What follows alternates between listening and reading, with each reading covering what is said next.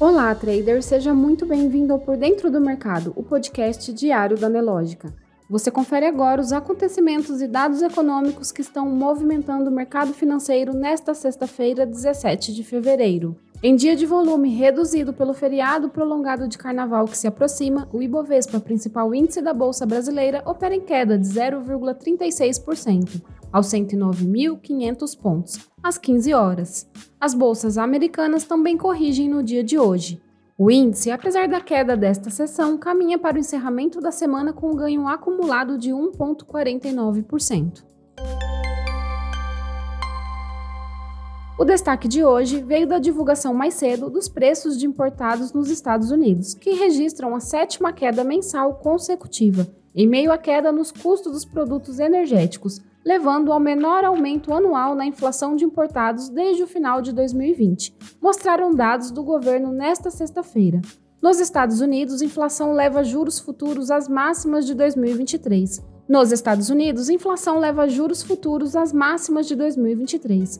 Os rendimentos dos títulos públicos americanos sobem na manhã desta sexta-feira e caminham para fechar a semana próximo dos picos registrados no quarto trimestre de 2022. A inflação persistente e eventual resposta agressiva de dirigentes do Federal Reserve fazem investidores exigirem mais prêmios para comprar títulos de renda fixa. Nos destaques corporativos, a mineradora Vale divulgou ontem, após o fechamento do mercado, seu resultado operacional referente ao quarto trimestre de 2022. De acordo com dados da companhia, a empresa obteve um lucro líquido de 3,724 bilhões de dólares, ante um número de 5,427 bilhões de dólares no quarto trimestre de 2021, o equivalente a uma queda anual de 30,4%. O minério de ferro na Bolsa de Dalian atingiu uma máxima do contrato nesta sexta-feira, enquanto o preço de referência do ingrediente siderúrgico em Singapura alcançou um pico de duas semanas, conforme cresciam as esperanças de que a China, maior compradora mundial do minério, adotasse mais medidas para apoiar a sua economia.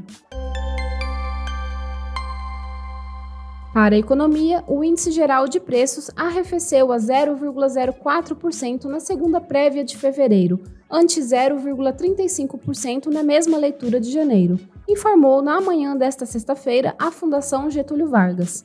O presidente Luiz Inácio Lula da Silva anunciou ontem que o valor do salário mínimo será de R$ 1.320 e que a isenção do imposto de renda subirá para R$ 2.640, o que correspondeu a dois salários mínimos. Exportações do agronegócio batem recorde em janeiro. Pela primeira vez na história, as exportações do agronegócio ultrapassaram 10 bilhões de dólares em meses de janeiro.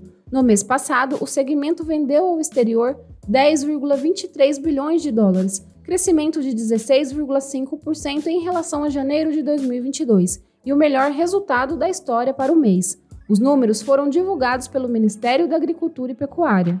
Banco Central tem prejuízo de 298,5 bilhões de reais em 2022, depois de registrar lucro recorde de 85,9 bilhões de reais em 2021. O Banco Central teve prejuízo de 298,5 bilhões de reais em 2022. O Conselho Monetário Nacional aprovou ontem o balanço da instituição no ano passado.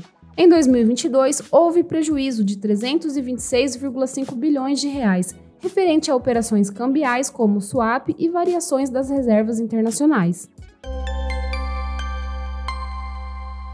No mercado financeiro, o mercado segue o clima negativo das bolsas internacionais após comentário mais agressivo de membros do Banco Central dos Estados Unidos em relação à trajetória de juros. Ontem, os preços ao produtor do país vieram acima do esperado pelo consenso e reacendeu as dúvidas sobre um pouso suave. Por aqui, investidores repercutem comentários do presidente Lula sobre a autonomia da autoridade monetária brasileira. O Ibovespa opera sem volatilidade, com queda de 0,36%. O setor de minério opera em sua maioria em queda nesta sessão. As ações de Vale registram queda de 0,44%, negociadas a R$ 88,81. Os papéis de Petrobras também registram queda de 1,23% no dia de hoje, cotados a R$ 26,52.